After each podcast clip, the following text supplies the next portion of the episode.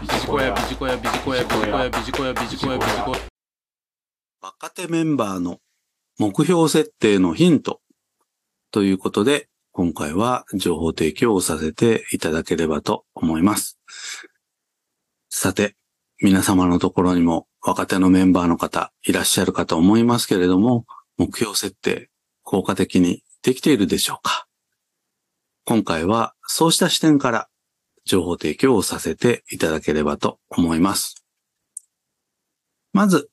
ビジネスパーソンに発揮を期待をされる3つのスキルカテゴリーということで復習になるかと思いますけれども、確認をしてまいります。3つのスキルカテゴリーとは、テクニカルスキル、ヒューマンスキル、コンセプチュアルスキルの3つのスキルカテゴリーでございます。テクニカルスキルとは、業務遂行能力。ヒューマンスキルとは、対人関係能力。最後に、コンセプチュアルスキルとは、概念化能力というふうに一般的には言われております。まずは、若手メンバーの方々には、テクニカルスキルとヒューマンスキルの開発が望まれます。おすすめは、仕事に直接関係するところで目標設定をすることです。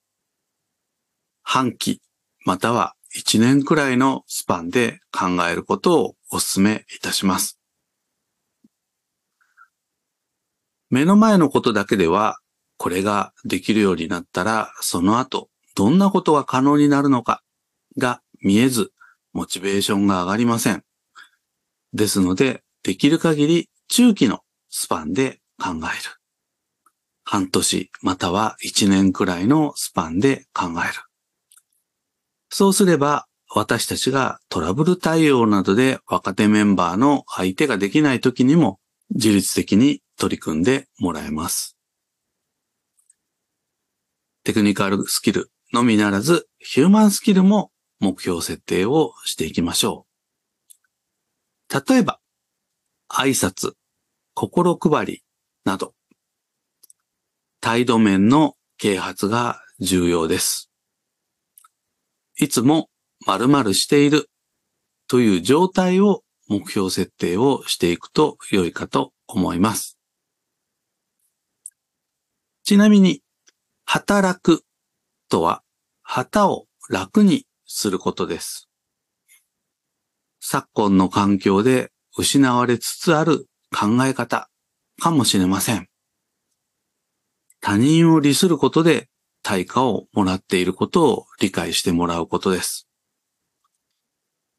仏教の言葉に和願世という言葉がありますが、これはいつもニコニコしている。そして周りを楽にする。こうした考え方も大切なのではないでしょうか。最後にまとめになりますけれども、自ら目標設定して、それに向けて行動する組織風土を作っていきましょう。そのためには、私たちマネージャー自ら率先垂範をし、行動、言葉で語ることが大切です。以上、若手メンバーの目標設定のヒント